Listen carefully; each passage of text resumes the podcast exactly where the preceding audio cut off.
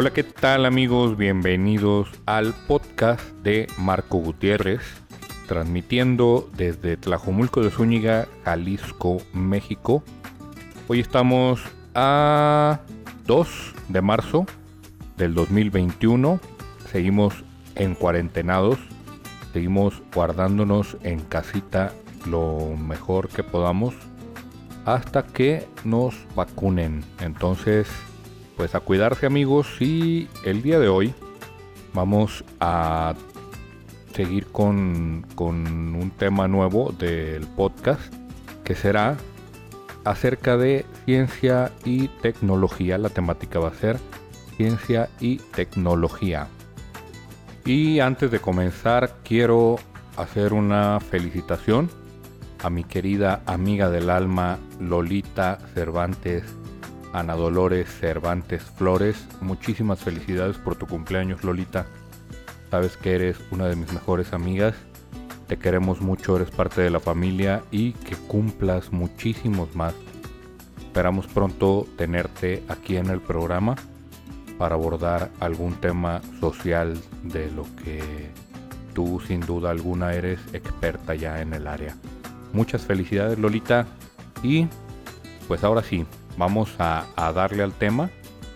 Eh, les comentaba que es acerca de ciencia y tecnología. ¿Por qué? Porque quiero aprovechar un poquito ahora con el aterrizaje del rover Perseverance en Marte. Y es correcto, por cierto, decir aterrizaje, porque luego me salen por ahí algunos puristas de la lengua que me dicen no es aterrizaje, es amartizaje. Y bueno, según la Real Academia de la Lengua Española, es correcto decir amartizaje y también lo es decir aterrizaje, ya que la lengua española eh, señala que el verbo aterrizar se puede emplear para referirse a cualquier vehículo volador o cualquier tipo de artefacto volador que se pose sobre materia firme sobre tierra firme, sin importar el planeta o lugar en el que lo haga. Entonces amigos es amartizaje y es aterrizaje también. Digo, imagínense ustedes si, si nos pusiéramos tan pero tan puristas siempre, pues con Marte o con la Luna no habría tanta bronca porque pues es alunizaje, amartizaje, e incluso no sé si con Saturno o con Júpiter pues sería saturnizaje, jupiterizaje, la verdad no tengo idea. Pero imagínense ya qué tal se pondría con el Kepler B5847 por inventar un nombre. Pues ya se nos pondría un poquito más complicada la cosa. Entonces vamos a dejarlo en aterrizaje y así nos quitamos de broncas de lenguaje bajo. Elegí este tema eh, del, arribo del, del, rover Perseverance porque he visto muchas reacciones en las redes sociales, reacciones negativas por parte de la gente y me gustaría tratar de entenderlas o no sé si pudiera tratar de cambiar un poquito esa opinión tan negativa que tienen algunos acerca de la exploración espacial. Cabe mencionar que con opiniones negativas no me refiero a la gente que cree que todo en la vida es una conspiración y entre ellos me refiero a terraplanistas, a gente que dice que nunca llegó el hombre a la luna, que los medicamentos no funcionan, que simplemente son para intoxicarnos más. Y bueno, que pues técnicamente todo mundo está conspirando en contra nuestra, ¿no? Parece como un poquito esquizofrénico eso. Un poquito paranoico. A veces, bueno, a veces de veras me, me encantaría saber de dónde obtienen esas ideas las personas. Si en serio consultan alguna fuente o solo es una ocurrencia de una mente ya agrietadita y se cayeron de chiquitos, no sé. me encantaría saber de dónde sacan esas ideas, pero eso ya es otro tema. Bueno, yo me refiero a, o me quiero concentrar en las opiniones de las personas que ya sea de manera auténtica o sea simplemente porque está en contra de lo que ellos creen, no sé, pero que señalan que la exploración espacial no únicamente es inútil, sino que es también nociva o contraproducente. He leído una cantidad enorme de comentarios negativos en Facebook y voy a citar algunos textualmente. Por ejemplo, una usuaria de Facebook que pertenece a un grupo que se llama Cosmos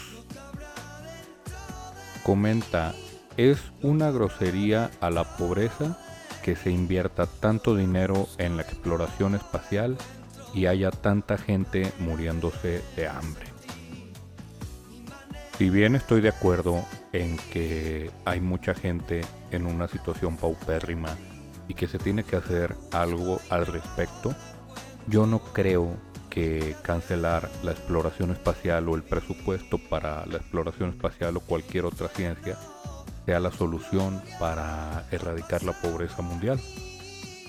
Creo que la exploración espacial tiene un motivo demasiado importante y que es de bastante utilidad para todos nosotros y que hay otro tipo de situaciones que a lo mejor no contemplamos en las cuales también se invierte mucho dinero y esas sí me parecerían una grosería a la pobreza. Por ejemplo, a mí me parece una grosería a, la pobreza lo que cobra un deportista o lo que le pagan a un deportista o a un cantante, por ejemplo, ¿no? No sé cuánto gane ahorita Messi o Cristiano Ronaldo, algún futbolista de élite. La verdad no tengo idea de cuánto dinero ganan al año, pero estoy seguro que es una cifra exorbitante, que es una cifra millonaria y como aficionado que soy al pugilismo, al boxeo, estoy totalmente enterado de que hay boxeadores que en una sola noche se llevan 100 millones de dólares, por ejemplo. Y también sé que hay cantantes que cobran 5 o 6 millones por una presentación. Y eso es debido a que nosotros, los aficionados, pagamos para que sea posible que estos personajes tengan un sueldo de ese tamaño. Sin embargo, ahí no encuentro tanta molestia de parte de la gente cuando hay alguna publicación de un deportista o un cantante, ¿no? Que además de lo recreativo, pues es completamente inútil lo que están haciendo. Inútil para, para la sociedad en general. Se me hace una grosería a la pobreza por ejemplo, cuando celebramos una fecha de alto consumismo, como es el 14 de febrero, el Día de la Madre, el Día del Niño, Navidad, qué sé yo, y consumimos una cantidad enorme de basura que al final no sirve para absolutamente nada, creo que está muy padre enaltecer una relación de cariño o celebrar una fecha con un motivo especial como es la madre, como es el amor, la amistad, pero se me hace una completa y absurda tontería que sea una fecha de consumismo extremo que lo único que ocasiona es basura, basura y más basura. Se me hace una grosería a la pobreza la cantidad de comida que se desperdicia todos los días por parte de los restauranteros, de las tiendas de autoservicio o uno mismo en la casa eso se me hace una grosería a la pobreza. Sin embargo, la exploración espacial no considero que sea una grosería a la pobreza. Creo que es totalmente útil y enseguida voy a exponer mis puntos de por qué lo considero así. Menciona otro usuario de Facebook y lo cito textualmente, dice, no nos basta con darle en la madre a este planeta, sino que ya vamos a darle en la madre a otro. Primero hay que cuidar este planeta y luego pensar en irnos a otro. Bueno, no, no sé si está enterado este usuario que precisamente una de las finalidades de la exploración espacial es mejorar la vida en este planeta y es para entender muchas situaciones que se dan en este planeta. Hemos comprendido muchísimos fenómenos geológicos gracias a la exploración espacial y a la inversión que hay en ella. Comprendemos aspectos físicos que no entendíamos antes gracias a la investigación y a la exploración espacial y a la inversión que se hace en ella. Y al final regresamos otra vez al, punto anterior. No creo que cancelar la exploración espacial le salve la vida a este planeta, sino todo lo contrario. El hecho de que cancelen el presupuesto para la exploración espacial no significa que la gente dejemos de tirar agua potable, por ejemplo. No significa que dejemos de utilizar plásticos que son un alto contaminante no significa que dejemos de usar sustancias que ocasionan un daño dramático y perjudicial en nuestra capa de ozono y no significa que nos preocupemos por investigar la procedencia, la forma de elaboración y el daño ambiental que producen miles de productos que consumimos a diario de forma desmedida. Creo que el presupuesto para la exploración espacial no va a cambiar un problema cultural que hay en los habitantes de la Tierra. Este planeta, por si no lo saben, está condenado a la destrucción y no precisamente a la destrucción de la vida humana ocasionada por nosotros mismos o a la vida de otras especies. Este planeta está condenado a su destrucción física tarde que temprano, porque algún día nuestra estrella, el Sol, que es una estrella de tamaño relativamente pequeño, un día va a empezar a crecer al perder masa, al perder materia y al no tener ya tanta fuerza gravitacional, se va, a, empezar a expandir y va a arrasar con nosotros. Y gráficamente nos va a consumir.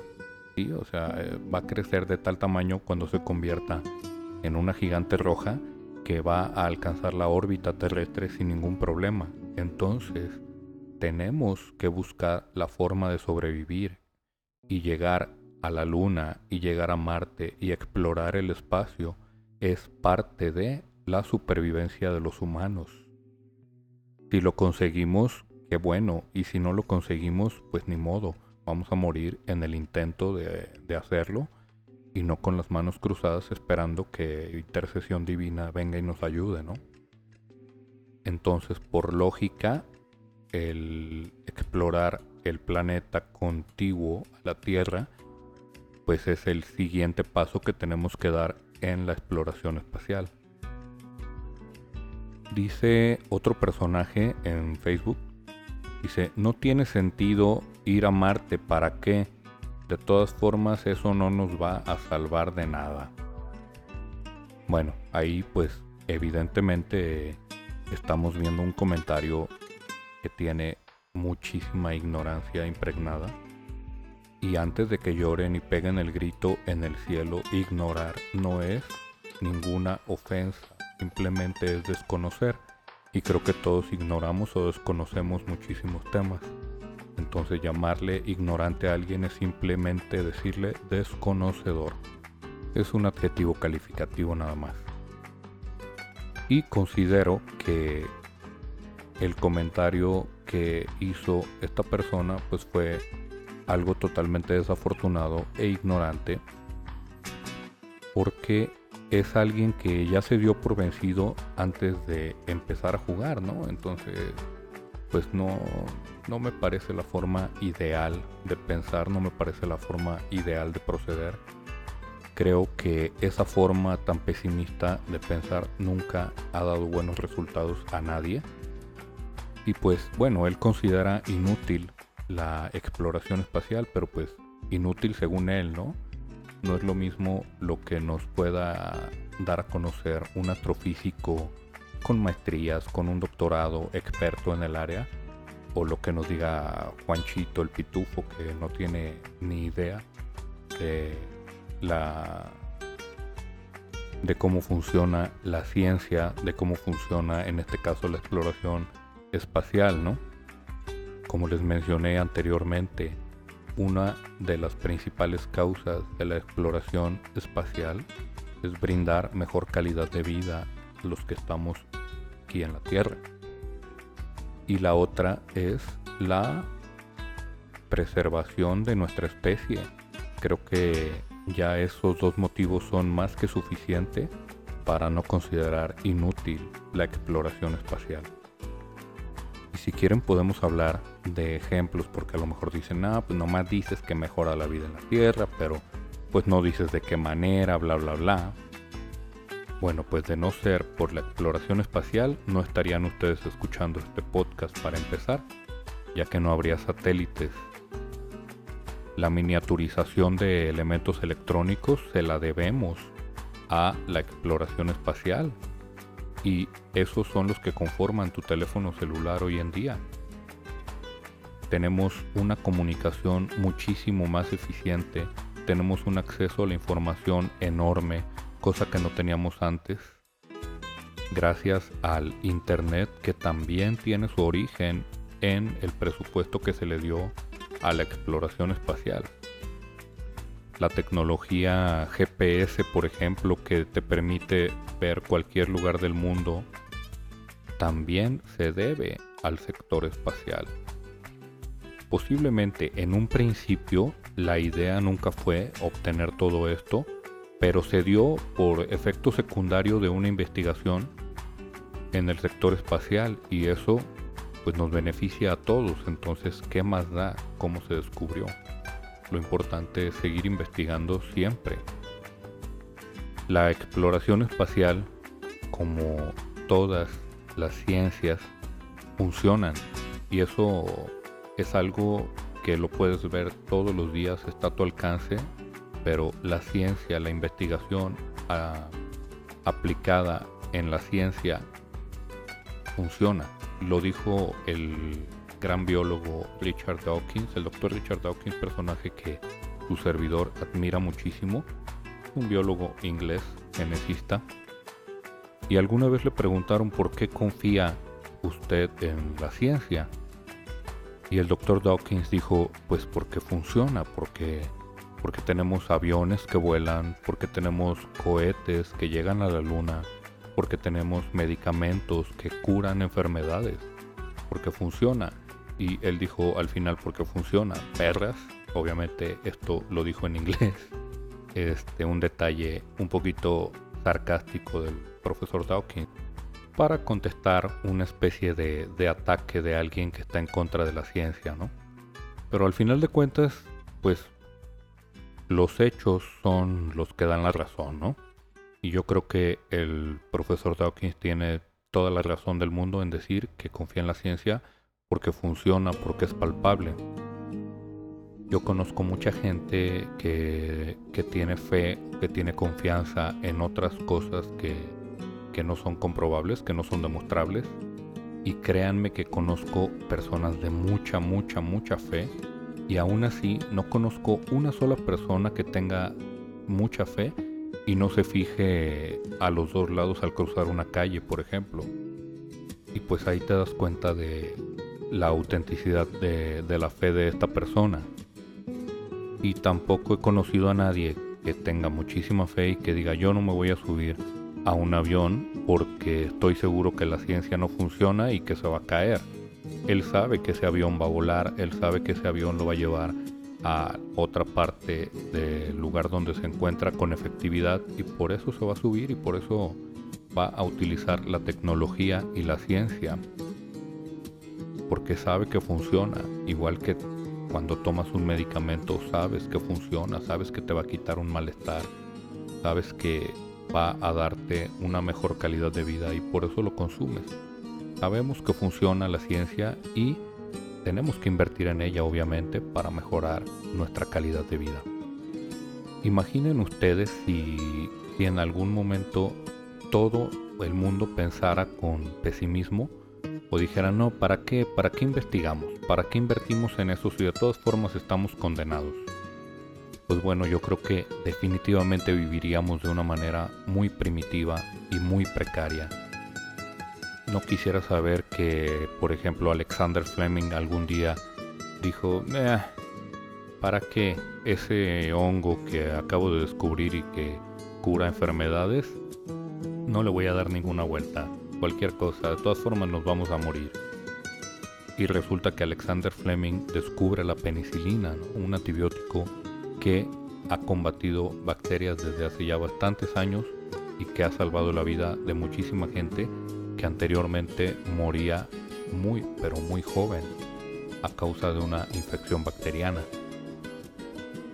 Sin embargo, la mente curiosa, la mente investigadora e indagadora de Alexander Fleming nos regaló la penicilina y hoy en día pues contamos con uno de los fármacos de mayor eficiencia en la historia. Alguna vez tuve una, discusión con, una persona muy, muy apreciada para mí y se dio por motivos religiosos. Cabe mencionar que su servidor no es religioso. Entonces esta persona tenía un, problema con esa situación de que, de que yo no fuera creyente religioso. Y me preguntó, ¿tú sabes cómo se originó la vida? Y le dije, no, definitivamente no lo sé. Y luego me preguntó, ¿y tú sabes cómo se originó el universo? Y le dije, no, tampoco lo sé. Aunque hay alguna que otra teoría que me parece racional, me parece algo lógica. Y esta persona me dijo, ¿ya ves? ¿Ya ves cómo no sabes? Yo le dije, sí, o sea, definitivamente no lo sé y te lo estoy reconociendo, no, no me avergüenza decir no lo sé. Pero definitivamente tú tampoco lo sabes. La diferencia entre tú y yo es que yo reconozco que no lo sé y tú aseguras que lo sabes sin tener la más mínima evidencia en tus manos. Y esta persona me dijo, yo soy científico, yo conozco de, del tema y te puedo asegurar que jamás el ser humano va a conocer esas dos grandes incógnitas y jamás las va a descubrir nunca vas a saber cómo se originó el universo ni cómo se originó la vida. Y me causó mucha tristeza que, me dijera eso, porque para empezar, pues no, no es científico en astrofísica, es investigador en medicina humana, totalmente dos cosas distintas. Pero lo que me causó más tristeza o más pena fue ese aire de satisfacción en asegurar que jamás el ser humano va a llegar a dichos conocimientos.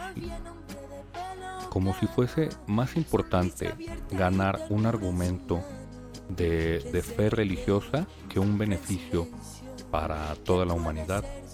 Eso en una persona que se dice ser científico o investigador, pues me parece muy, muy decepcionante.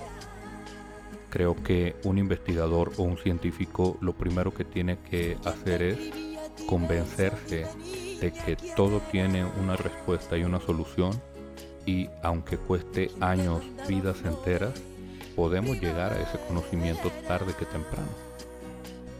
Pero bueno, insisto, cada, cada persona es un mundo, yo quiero mucho a esta persona, respeto mucho su forma de pensar, aunque no comparto lo que, lo que me dijo.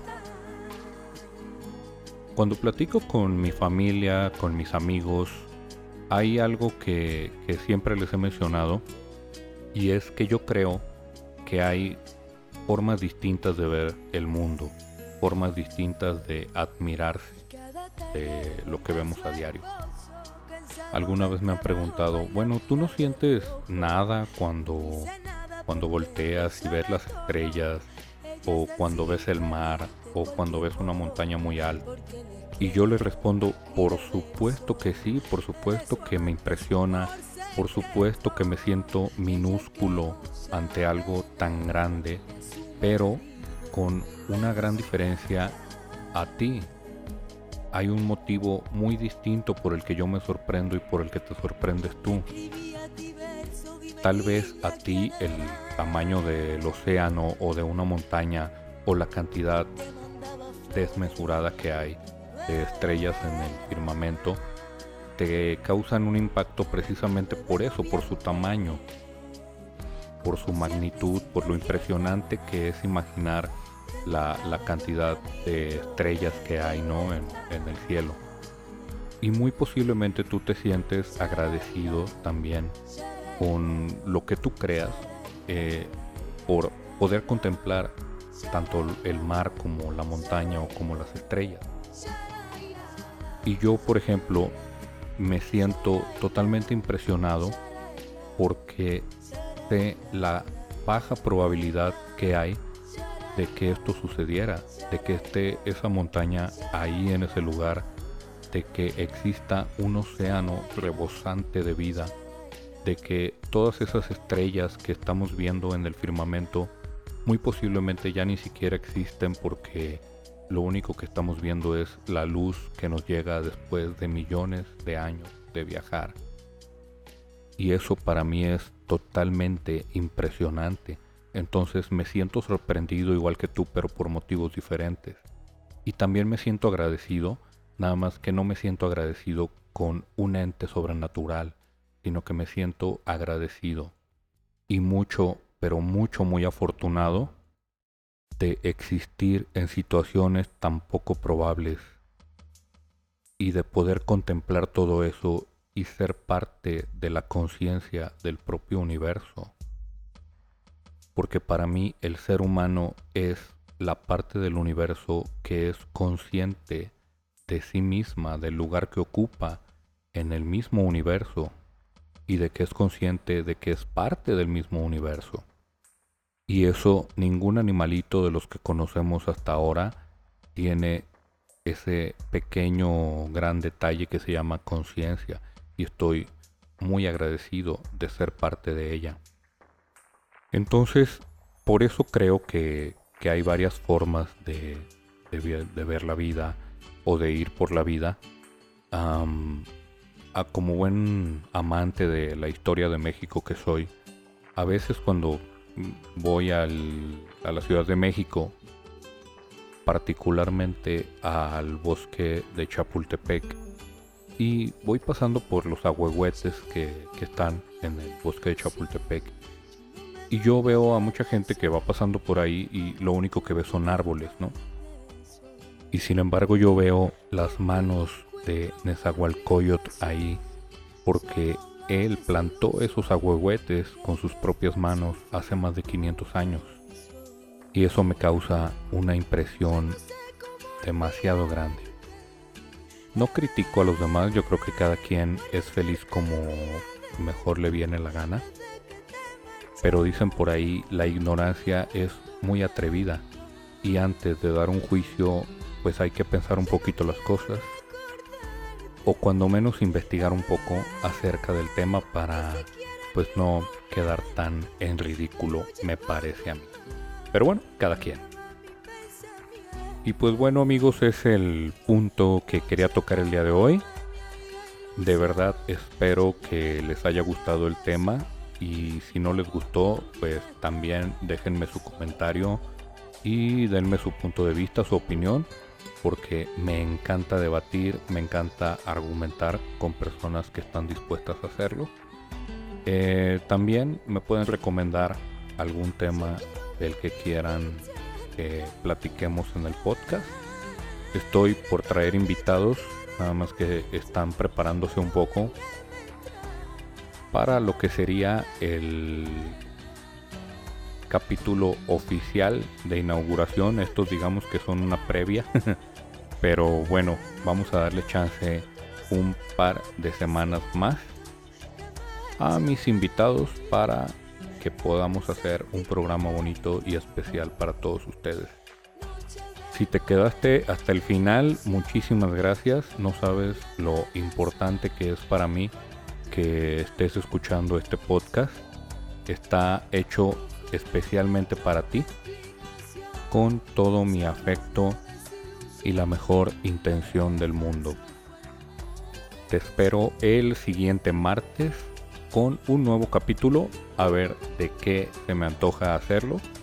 Si tienes algo en mente, déjame un comentario y repito, yo voy a leer todo lo que me escriban y a tomar en cuenta cada uno de los temas que me recomienden. Este fue el podcast de Marco Gutiérrez, su servidor, su amigo, su servilleta y compadre si así lo quieren. Muchas gracias por estar conmigo y nos vemos en la próxima amigos. Desde Tlajomulco de Zúñiga, Jalisco, México, capital del mundo, sucursal del cielo y envidia de los demás para el resto del mundo. Reciban un abrazo y nos vemos el martes próximo. Arrivederci,